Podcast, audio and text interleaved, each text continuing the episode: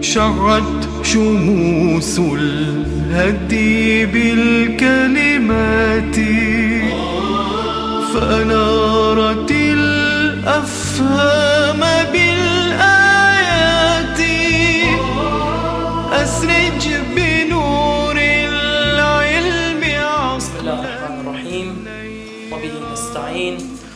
والصلاة والسلام على محمد وآله الطيبين الطاهرين اللهم صل على محمد وآل محمد Also wir haben ja zu Beginn dieses Vortrags über etwas nicht-theologisches gesprochen, über die Schwerkraft. Dann kam etwas über den Fiqh.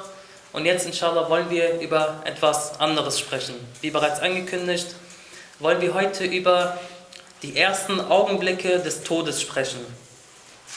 Nämlich, es wird berichtet, dass drei Situationen für den Menschen besonders schwierig und besonders angsteinflößend sind. Drei Stationen, drei Ereignisse. Die Geburt zum einen, dass der Mensch diese Welt betritt, dann der Tod, in dem der Mensch diese Welt verlässt und die Wiederauferstehung. Das heißt die Abrechnung bzw. die Rückkehr des Menschen zu seinem Körper. Das sind die drei Stationen, die besonders schwierig für den Menschen sind. Daher sagt beispielsweise der Prophet Isa ala nabina wa alihi wa alayhi salam, er sagt im Heiligen Koran, Surat Maryam, Wassalamu alayya yawma wulidtu wa yawma amutu wa yawma ub'athu hayya. Er sagt, und Friede sei über mir an dem Tag, an dem ich geboren wurde und an dem ich sterben werde und an dem Tag, an dem ich wiederkehren werde, also äh, wieder auferweckt werde. Das heißt, besonders diese drei Stationen werden von Isa a.s. betont, weil sie besonders angsteinflößend und schwierig sind. Nun mag sich manch einer fragen, wieso kommen wir jetzt plötzlich zu diesem Thema? Wir haben gesagt, im Jahre 2015 wollen wir den Fokus auf die Achlaq legen, auf die islamische Moral, auf die Ethik. Weshalb reden wir jetzt plötzlich über die Angelegenheiten des Todes, die ja eigentlich zu den Glaubensüberzeugungen gehört. Das heißt, wir haben ja gesagt, in den Usuluddin, die Wiederauferstehung, die Aspekte des Todes gehören eigentlich zu Glaubensüberzeugungen. Wieso sprechen wir jetzt auf einmal darüber? Das stimmt, das gehört vielleicht nicht unmittelbar zu den Aspekten des Achlaq, aber was wir besonders verstehen müssen, ist, dass die äh, Themenkomplexe im Islam allesamt ineinander eingreifen, allesamt miteinander zu tun haben. Das heißt beispielsweise, der Fiqh, die Rechtswissenschaft, hat genauso mit den Glaubensüberzeugungen zu tun, mit der Aqidah zu tun, wie beispielsweise, damit wir die Tahara, die Reinheit eines Menschen feststellen können für den Fiqh, müssen wir seine Aqidah, seine Glaubensüberzeugungen kennen. Wenn wir seine Glaubensüberzeugungen nicht kennen, dann können wir nicht zu dem Urteil kommen bezüglich des Fiqhs, äh, ob er jetzt beispielsweise rein ist oder nicht. Ahlul Kitab, rein oder nicht. Die äh, Menschen ohne Religion, rein oder nicht und so weiter, muss man sich also mit den Aspekten der Glaubensüberzeugung beschäftigen. Und deshalb ziehen wir immer wieder Bezug oder wir nehmen immer wieder Bezug zu anderen Themenkomplexen. Sogar in dieser, eigentlich, inshallah nicht, aber in dieser relativ trockenen äh, Vortragsreihe über das Gebet, wo wir rein rechtswissenschaftlich vorgehen, also rein auf den Fiqh bezogen, sogar da haben wir öfters Bezug auf Achlaq oder Glaubensüberzeugung genommen. Vielleicht ist es dem einen oder anderen aufgefallen, vor allem im Kapitel über die Absicht, Nähe. Da haben wir über Augendienerei gesprochen, über Riyah. Riyah ist vielleicht ein Thema, was nicht unbedingt zu Fiqh gehört, sondern eher zu Achlaq, zur islamischen Moral. Aber Riyah gehört genauso zum Fiqh. Wieso? Weil Riyah, also die Augendienerei, dafür sorgen kann, dass eine Tat gemäß dem Fiqh ungültig wird. Aber gemäß dem Achlaq ist sie quasi abzulehnen und der Lohn des Menschen geht dadurch verloren beispielsweise. Das heißt, Riyah, Augendienerei, ist ebenfalls ein Thema, was sowohl in den Fiqh reinfällt, in die, islamischen, äh, in die islamische Rechtswissenschaft, als auch in die Glaubensüberzeugungen. Und einer der Großgelehrten, einer der Maraj al-Taqlid, sagte, dass der Islam vergleichbar ist mit einem großen Gemälde. Ein großes Gemälde, das gemalt ist beispielsweise. Wir alle kennen dieses Bild Mona Lisa beispielsweise, das Gemälde. Der Islam ist wie ein großes Gemälde, es geziemt sich nicht, ihn zu unterteilen und einzeln zu betrachten. Genauso wie wenn wir jetzt ein Gemälde nehmen, beispielsweise dieses Bild, und nur ein Zehntel davon rausschneiden und nur dieses Zehntel von dem Bild anschauen, dann haben wir nichts davon. Dann sehen wir vielleicht einmal schwarz, blau, grün. Wir verstehen nichts daraus, wir haben nichts daraus. Ein Bild ist nur durch die Gesamtheit seiner Teile schön. Genauso ist, ist der Islam. Der Islam ist aufgrund der Gesamtheit seiner einzelnen Bestandteile zu erfassen. Fiqh, Aqidah, Tafsir, äh, Akhlaq und so weiter. Daher nehmen wir immer Bezug. Wenn wir sagen, unser Fokus ist auf Akhlaq, bedeutet das nicht, dass wir alle anderen Themengebiete außen vor lassen. Weil wieso? Mit dem Akhlaq, mit der islamischen Moral, der islamischen Ethik, wollen wir unsere Seele erziehen. Wir wollen unser Leben in den Griff bekommen. Und eine, eines der Mittel, womit der Mensch sein Leben in den Griff bekommt, ist die Erinnerung an den Tod. Oder das Leben nach dem Tod. Weil, stellt euch vor, jemand hat keinerlei Überzeugung über das Leben nach dem Tod. Er denkt, wenn er stirbt, ist alles vergangen, ist wie ein Knopf, den man ausmacht und alles ist weg. Dieser Mensch wird sich nicht um sein Leben besonders bemühen, er wird jetzt nicht beten, er wird jetzt keine Sachen machen, weil er denkt, wenn er stirbt, ist sowieso alles vorbei. Das heißt, er wird für nichts abgerechnet werden. Aber jemand, der daran glaubt, dass es ein Jenseits gibt, dass es ein Leben nach dem Tod gibt, diese Person wird sein Leben dementsprechend auch anpassen, weil er weiß, jede Tat, die ich in diesem Diesseits begehe, mit dieser Tat werde ich früher oder später konfrontiert werden. Diese Tat wird früher oder später zu mir zurückkehren und da muss ich Rechenschaft dafür ablegen. So berichtet auch der Sohn von einem Gelehrten. Er sagt, mein Vater, immer wenn er eine Tat gemacht hat, dann hat er sich die Frage gestellt, wenn Allah subhanahu wa ta'ala mir mit dieser Tat kommt, habe ich eine Antwort darauf oder nicht? Ich habe einen Stein in der Hand und ich sehe jemanden, den ich hasse und ich weiß, wenn ich ihn treffe und mich umdrehe, dann sieht er mich nicht. Aber wenn jetzt die Engel mit dieser Tat zu mir kommen, habe ich dann eine Antwort darauf, wieso ich das gemacht habe oder nicht? Reicht es aus zu sagen, ja, ich mag ihn nicht und deswegen habe ich ihn mit einem Stein geworfen? Ist das ein Grund? Nein. Daher jede Tat, die der Mensch begeht, für diese Tat soll er sich die Frage stellen, wenn ich im Grab mit dieser Tat konfrontiert wäre, werde, habe ich eine Antwort darauf oder nicht. Das heißt, der Tod und die Erinnerung an den Tod ist maßgeblich dafür verantwortlich, wie wir unser Leben gestalten. Und jetzt im Rahmen unseres Projektes Leben wie die Unfehlbaren, salam, wir versuchen, wie die Unfehlbaren sündenlos zu leben. Die Erinnerung an den Tod führt dazu, dass der Mensch sich vor jeglichen Sünden fernhält, weil er weiß, sein Ende ist im Boden. Sein Ende ist ein Loch im Boden. Seine Güter werden aufgeteilt. Seine Verwandten weinen vielleicht einige Tage um ihn, machen vielleicht einen Jahrestag. Nach zwei Jahren weinen sie vielleicht auch noch ab und zu mal und dann vergessen sie ihn. Spätestens die Enkelkinder, die Urenkelkinder wissen dann nicht mal, wie er heißt, womöglich. Dann ist er weg. Das Einzige, was, was bei ihm bleibt, das Einzige, was er in seiner Welt hinterlässt, sind seine Taten, sein Ruf. Das ist das Einzige, was ihm bleibt. Daher ist also das Sprechen über den Tod im wahrsten Sinne des Wortes das Sprechen über das Leben. Wenn wir über den Tod sprechen, dann sprechen wir darüber, wie wir unser Leben gestalten. Die Gelehrten sagen, dass das Leben verschiedene Stufen hat. Eine Stufe dieses Lebens ist das, was wir alle derzeit durchleben, nämlich das Leben des Körpers in dieser Dunya oder in dieser Nasud-Welt, wenn wir es mit dem Unterricht von Sheikh Muhammadi in Verbindung bringen, der inshallah nächste Woche auch wieder anwesend sein wird.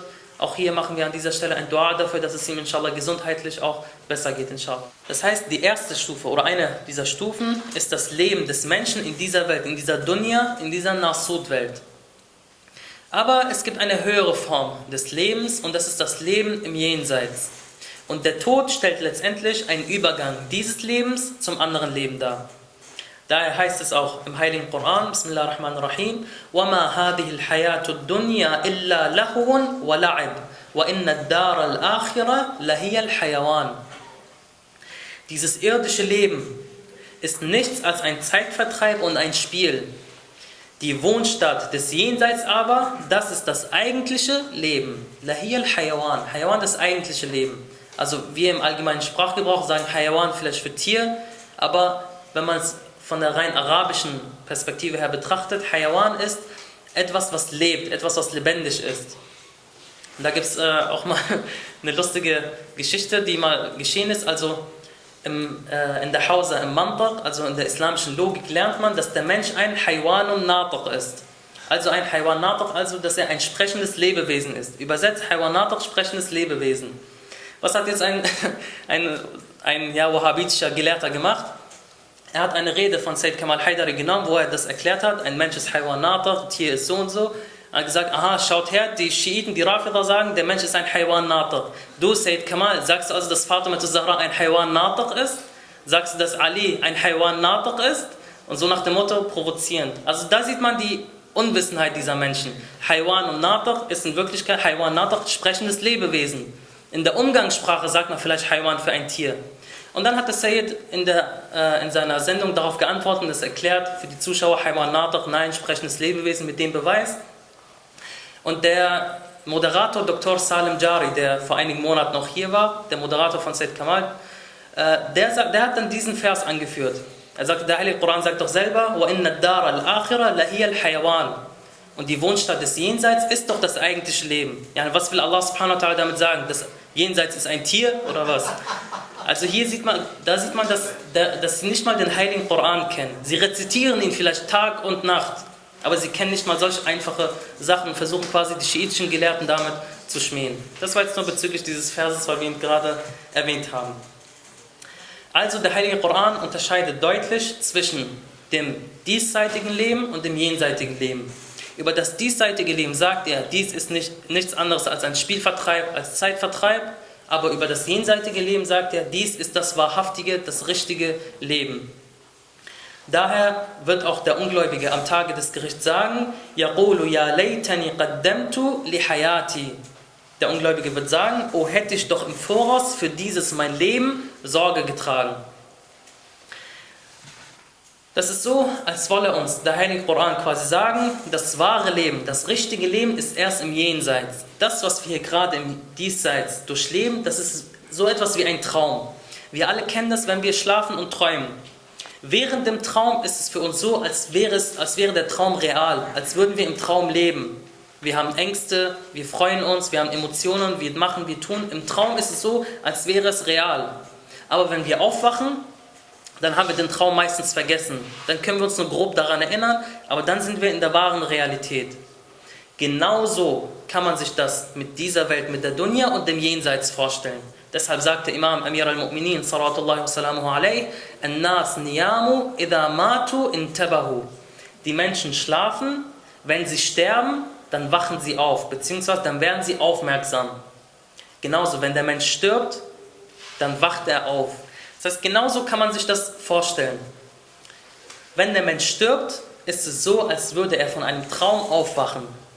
Es ist so, als wäre er eingeschlafen in Alam al Er ist eingeschlafen, er ist auf diese Welt gekommen, hat diese Welt durchlebt und dann ist er gestorben und dann ist er wieder aufgewacht. Er sieht sich in der Realität, er sieht die Engel, er sieht die Gesetze des Jenseits vor sich. Und dann ist das, was in dieser Welt war, sowas wie ein Traum für ihn gewesen. Und jetzt ist er in der wahren Realität. Und deshalb an dieser Stelle müssen wir uns wirklich darauf aufmerksam machen, ist es wert für diesen Traum, den wir gerade durchleben, unser wahres Leben, die Realität an sich aufzugeben und aufs Spiel zu setzen oder nicht? Die Menschen schlafen, wir schlafen gerade alle. Wenn wir sterben, dann wachen wir auf. Dann merken wir, das ist die wahre Realität und nicht das, was wir hier durchleben, was der Heilige Koran als Spiel- und Zeitvertreib bezeichnet. Aber das wahre Leben ist das Leben im Jenseits. Sallu ala Muhammad wa ali Muhammad. Allahumma salli ala Muhammad wa ali Muhammad. Der Tod ist also unausweichlich. Und die Menschen sind sich womöglich über nichts so sehr einig wie über den Tod. Alle Menschen sind sich über den Tod einig. Die äh, Streitgespräche finden darüber statt, was nach dem Tod geschieht. Manche sagen, der Mensch wird wiedergeboren, Reinkarnation, andere sagen, es gibt nichts nach dem Tod, andere sagen, nein, es gibt sehr wohl ein Leben nach dem Tod. Das heißt, die Diskussion ist, äh, was nach dem Tod geschieht, aber über den Tod selbst sind sich alle Menschen einig. Und der erste Augenblick des Todes, wenn dem Menschen der Tod ereilt, der erste Augenblick wird als Al-Ihtidar bezeichnet. Das ist der erste Augenblick des Menschen, wenn der Tod zu ihm kommt, Al-Ihtidar. Und dieser Zustand ist besonders wichtig für den Menschen, denn dieser Zustand, der vielleicht nur einige Augenblicke andauern kann, der kann sein gesamtes jenseitiges Leben beeinflussen, kann sein gesamtes jenseitiges Leben bestimmen diese letzten Augenblicke, diese Al-Ihtira, diese ersten Augenblicke des Todes, können dafür verantwortlich sein, dass der Mensch einen Sieg erlangt, über den es keinen besseren Sieg gibt. Er kann aber auch einen Verlust erlangen, wo es keinen Verlust gibt, der schlimmer ist. Dieser Augenblick des Todes, die ersten Augenblicke Al-Ihtira, ist der Zeitpunkt der größten Schwäche des Menschen. Das ist der Zeitpunkt, wo Iblis, la'anahullah, seine größte Anstrengung auf den Menschen ausleben wird, um ihn noch ein letztes Mal in die Irre zu führen und ihm in den Unglauben sterben zu lassen. Daher ist dieser Moment besonders wichtig. Allah subhanahu wa ta'ala sagt und spricht, mein Herr, ich nehme meine Zuflucht bei dir vor den Einflüsterungen der Satane. Dieser Augenblick repräsentiert den Standpunkt, des, repräsentiert das gesamte Leben und die gesamten Taten des Menschen. Das heißt, wenn der Mensch, wenn der Tod den Mensch ereilt, dann wird der Mensch einen Standpunkt haben. Und dieser Standpunkt repräsentiert seine gesamten Taten, das gesamte Leben, wie er sie beschritten hat. Das heißt, jeder Mensch verlässt das Diesseits so, wie er in ihr gelebt hat. Jeder Mensch verlässt das Diesseits so, wie er, dieses, wie er in diesem Diesseits gelebt hat, wie er sein Leben hier verbracht hat. Und als Hamazat, wie der Heilige Koran das bezeichnet, als Hamazat bezeichnet man das starke Drücken oder das Schubsen von jemandem in etwas anderem. Das heißt in diesem Kontext das Schubsen von Iblis, la'anullah, des Menschen in eine Sünde, in die Irreleitung. Und vor allem in diesem Augenblick der Schwäche des Menschen kommt Iblis, la'anullah, und versucht ihn noch ein letztes Mal in die Irre zu führen und ihn in den Unglauben sterben zu lassen. Daher ist dieser Zustand besonders wichtig für den Menschen. Da ist dieser Zustand auch besonders schwierig für den Menschen, denn er kann sein gesamtes jenseitiges Leben bestimmen. Und weiter lesen wir im heiligen Vers: "Wa'udhu bika Rabbi an yahdurun." Und ich nehme meine Zuflucht bei dir, o mein Herr, damit sie mir nicht nähern, beziehungsweise damit sie nicht anwesend sind, also die Satane bei mir anwesend sind. Iblis, la'anahullah, ist zu jedem Augenblick beim Menschen anwesend. Stets tobt ein Krieg zwischen Iblis und unserem Gewissen, unserem Aql, unserer, unserem Ruh al-Qudus, der Geist Gottes, der in uns ist, der zum Guten einlädt. Der erste Kampf beginnt bereits beim Morgengrauen, beim Morgengebet. Iblis, la'anahullah, sagt, schlaf weiter. Allah subhanahu wa ta'ala sagt, steh auf. Wer gewinnt? Das liegt in unserer Hand. Natürlich, nichts ist mit Allah subhanahu wa ta'ala zu vergleichen. Wenn ich sage, wer gewinnt, heißt es nicht, dass es ein Duell ist, sondern das Duell findet in uns statt. Wen lassen wir zu, dass er die Oberhand in unserem Herzen gewinnt? Allah subhanahu wa ta'ala oder Iblis la'anullah? Wer ist es, der unser Herz mehr kontrolliert? Die islamische Gesetzgebung oder Iblis la'anullah? Der erste Kampf fängt bereits beim Morgengrauen an. Deshalb dieser letzte Augenblick des Todes, ist der Augenblick der Schwäche, wo Iblis la'anullah nochmal versuchen wird, den Menschen in die Irre zu führen. Dieser Mensch, der sein Leben lang Ja zu Iblis gesagt hat. Wenn Iblis ruft, hat er immer Ja gesagt, ist ihm immer gefolgt. Dieser Mensch, der sein Leben lang Ja zu Iblis gesagt hat, wird er im Zeitpunkt oder im Zustand der größten Schwäche Nein sagen können? Sicherlich nicht. Wir wissen alle, der Schlaf ist der kleine Bruder des Todes wenn wir in diesem Schlafmodus quasi sind, wenn wir gerade am Aufwachen sind, fühlen wir uns alle schwach, fühlen wir uns alle müde. Und wenn da Iblis Allah sagt, schlaf weiter und wir sagen, ja, oh Iblis, und wir schlafen weiter. Wenn wir dann kurz vor dem Tod sind, das ist der Zustand, wo wir noch schwächer sind, wo der Mensch noch schwächer ist. Und wenn da Iblis kommt und sagt, tu dies und jenes, wie stark werden wir dann sein, dass wir ihm trotzen können, dass wir ihm widerstehen können oder nein, ihm sogar gehorchen werden. Ein Mann hat mal einem Gelehrten berichtet. Er sagte zu ihm, ich habe von dem Satan geträumt, ich habe von Iblis geträumt. Und ich habe ihn gefragt, mit welchen Mitteln ziehst du mich zu dir? Mit einem Seil? Mit welchem Fork? Wie ziehst du mich zu dir? Und Iblis, Allah, hat ihm im Traum gesagt, ich ziehe dich nicht mit einem Seil zu mir. Ich sage dir, komm und du kommst. Und das ist die Wirklichkeit, das ist die Realität. Iblis, Allah, braucht nur mit dem Finger zu wickeln und schon sind die gesamten Menschen, rennen ihm hinterher. Aber der Heilige Koran hat uns über die gesamten Vorkehrungen und die gesamte Taktik von Iblis la'anullah informiert.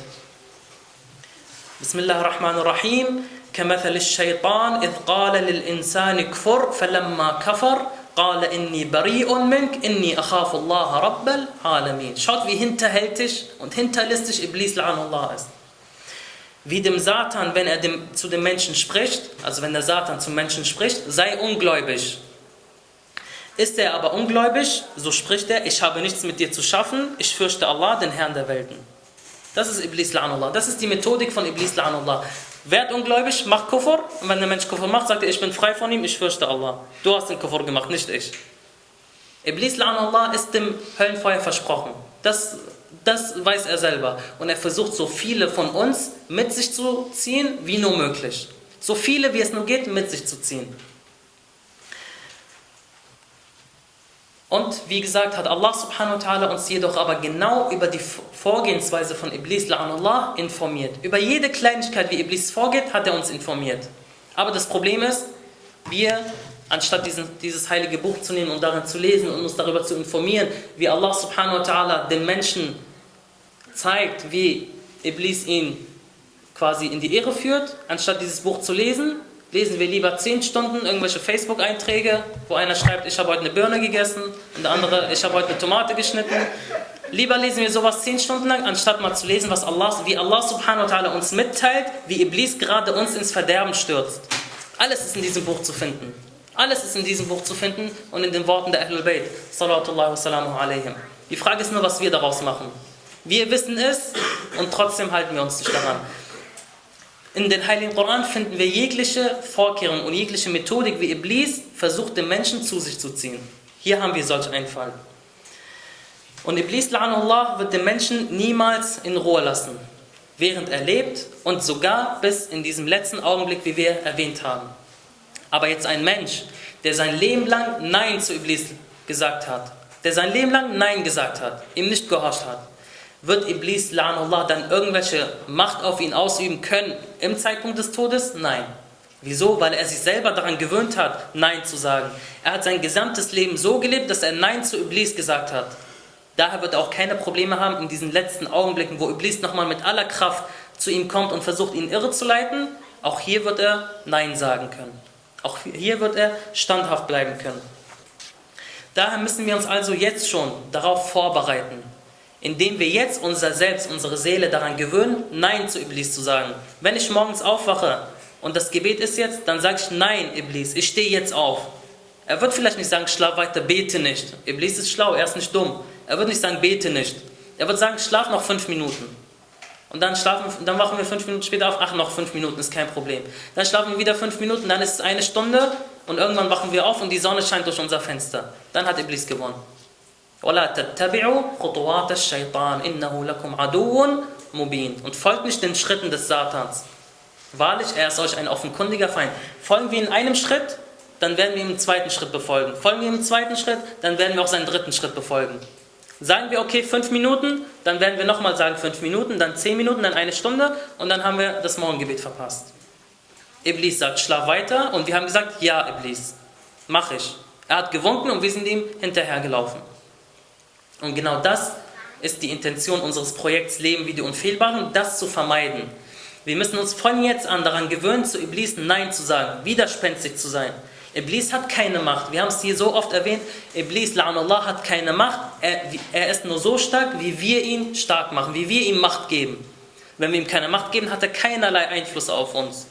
So wie Allah subhanahu wa ta'ala im Heiligen Koran sagt, durch das Iblis sagt, und ich werde sie allesamt auflauern und sie verführen, außer deinen auserwählten Dienern. Über die hat er keinen Einfluss. Wieso? Wieso hat, Allah, wieso hat Iblis la'anullah auf Menschen, Menschen keinen Einfluss?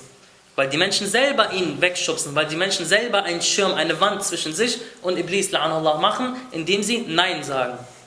Indem sie nicht immer Ja sagen oder seine Schritte befolgen.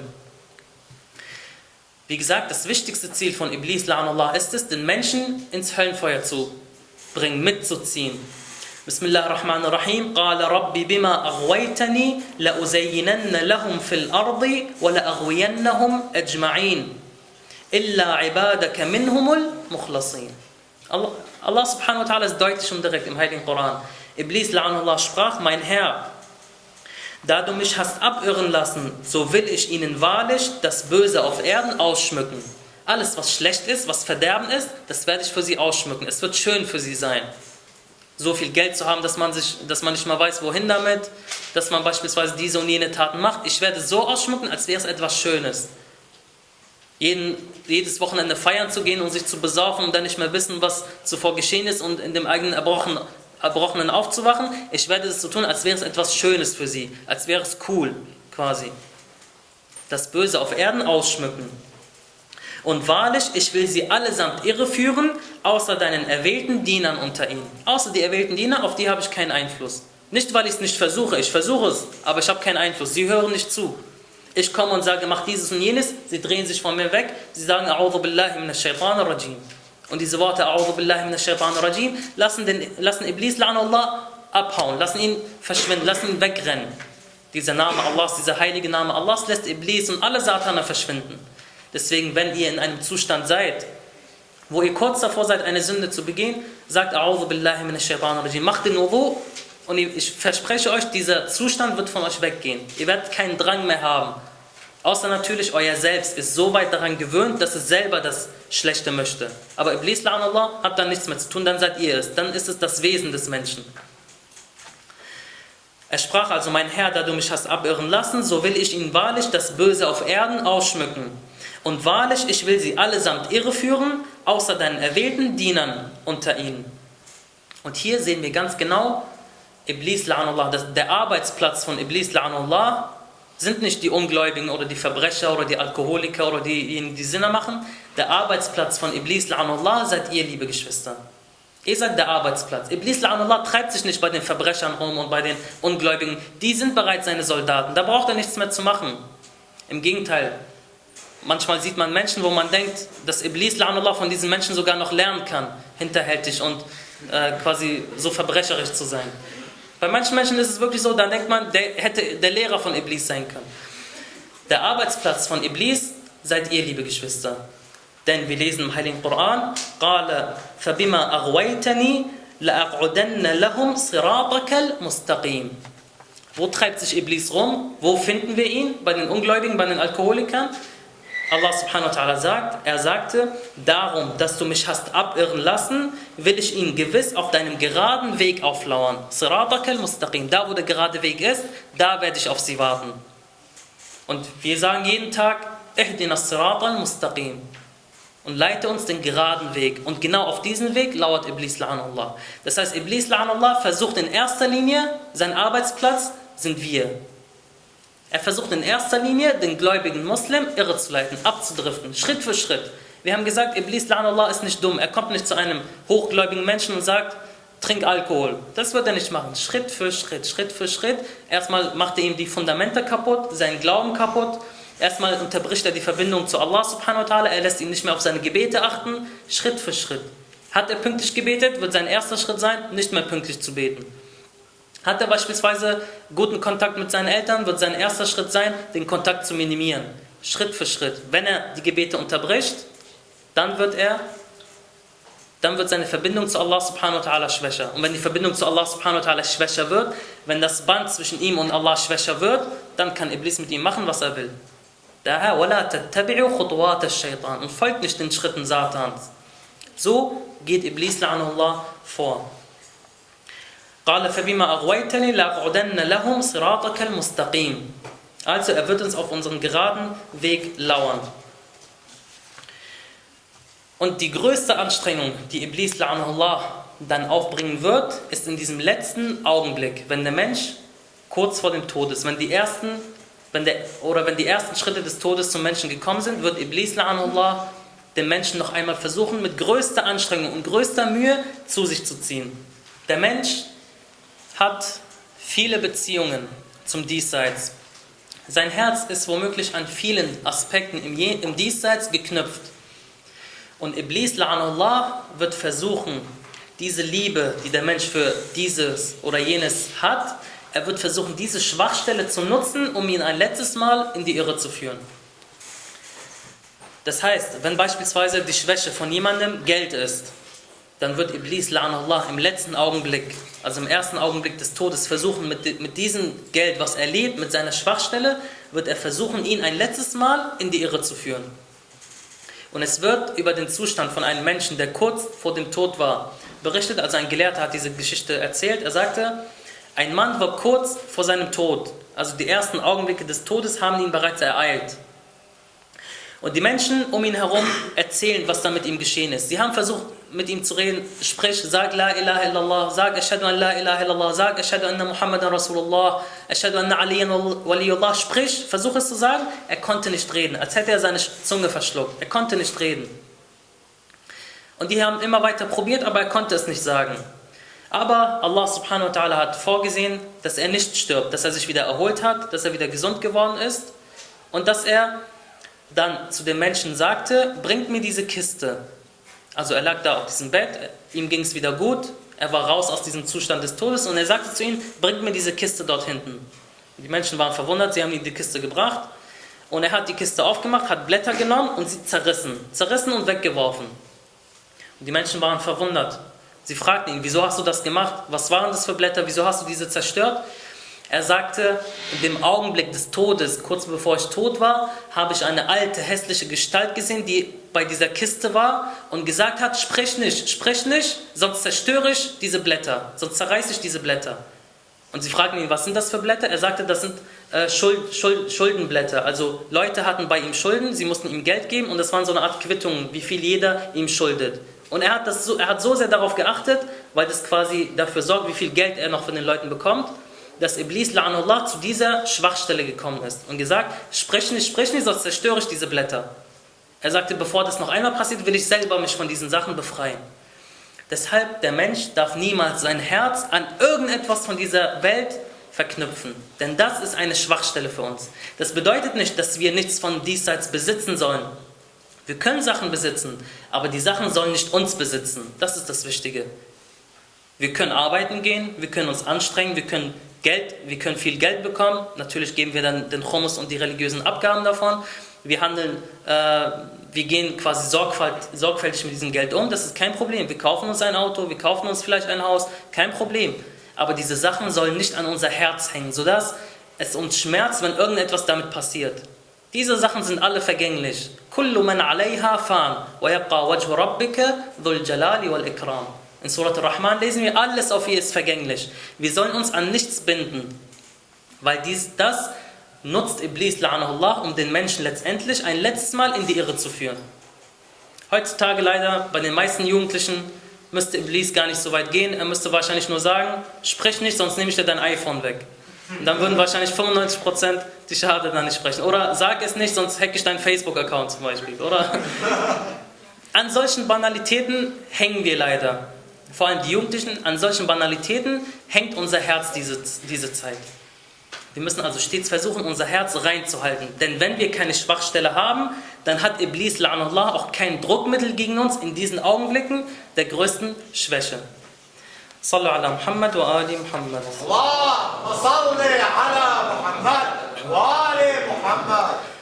Das heißt, wir können allgemein sagen, dieser Zustand, al-Ihtirar, diese ersten Zustände des Todes, diese Zustände sind eine Art Fazit unseres gesamten Lebens. In diesem, in diesem Zustand werden wir einen Standpunkt einhalten, der quasi unser gesamtes Leben zusammenfassen würde. Waren wir unser gesamtes Leben, haben wir unser gesamtes Leben Ja zu Iblis gesagt, dann werden wir auch jetzt Ja zu ihm sagen. Haben wir unser gesamtes Leben Nein zu Iblis gesagt, werden wir auch in diesem Zustand Nein zu ihm sagen. Wir werden standhaft bleiben. Und wir möchten jetzt mal zwei Fälle anschauen, von Menschen, die ihr gesamtes Leben Nein zu Iblis gesagt haben und wie sie diese Augenblicke, diese letzten Augenblicke verbracht haben. Das erste Beispiel, Al-Mujaddid Al-Kabir, einer der Großgelehrten der Rechtsschule der Ahlul Bayt salam. Über ihn wird berichtet, er hat sein gesamtes Leben mit dem Koran verbracht, mit den Bittgebeten. Er konnte vieles vom Koran auswendig, vieles von den Bittgebeten. Er hat sein gesamtes Leben dem Koran und den Bittgebeten hingegeben. Und es wird über ihn berichtet, der letzte Zustand, kurz bevor er verstarb, hat er stets die letzten Worte oder die äh, Worte von Surat al-Hashr wiederholt, die letzten Verse von Surat al-Hashr. Und er starb mit diesen Worten. Wieso? Weil er sein gesamtes Leben mit den heiligen Worten verbracht hat. Daher war es für ihn überhaupt kein Problem, die letzten Augenblicke seines Lebens auch mit dem heiligen Koran zu verbringen. Ein anderes Beispiel, ein Mann, ebenso in den letzten Augenblicken des Todes, hat er gesagt, bringt mir jemanden, der ein Majlis Aza rezitieren kann. Der die Tragödie der Ahlul Bayt salam rezitieren kann. Und sie fragten ihn, wieso, was ist los mit dir, du bist gerade am Sterben, jetzt ausgerechnet willst du ein Majlis Aza hören? Er sagte, ich will sterben, und meine Augen sind gefüllt mit den Tränen um Imam Abi Abdullah al-Hussein a.s. Wie schön ist es, wenn der Todesengel zu euch kommt und ihr habt in euren Augen Tränen um Imam al-Hussein. Wie wird er wohl mit euch umgehen? Aber diesen Zustand kann nicht jeder erreichen. Wenn man sein gesamtes Leben mit Sünden verbracht hat, dann wird man im Augenblick des Todes weder Imam Hussein kennen, noch, sein, noch Allah kennen, noch den Propheten kennen. Dann wird man an sein Geld denken, an sein Haus, an das, was man sich hier aufgebaut hat. Auch wenn man vielleicht von der Theorie weiß, ja, ich muss jetzt die Shahada sprechen, er wird es nicht sprechen können. Er wird nicht weinen können. Er wird nicht den heiligen Koran rezitieren können. Weil all diese Sachen brauchen Tawfiq von Allah subhanahu wa ta'ala. Diese Sachen kann nicht einfach jeder so bekommen.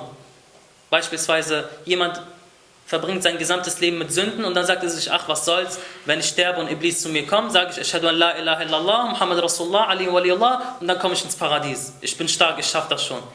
Nein, am Ende wird all das nicht mehr vorhanden sein. Im Gegenteil, sogar die Gelehrten sagen, bei diesen Menschen, die so leben, die ihr gesamtes Leben auf Sünden basieren und nur Glaube von der Theorie her vielleicht kennen, diese Menschen verlieren ihre Aqida und alles, was sie darin haben, schon beim Drücken des Grabes. Wir wissen, die kleinste Strafe im Grab ist, dass das Grab den Menschen drückt darin. Schon da wird diese gesamte Aqida und alles von ihnen entweichen. Dann kommt Munkar und Nakir und fragen ihn, wer ist dein Herr? Und er wird, seine Zunge verknotet sich, er wird nicht sprechen können. Wer ist dein Prophet? Er wird nicht sprechen können. Und ich habe das hier öfters erwähnt.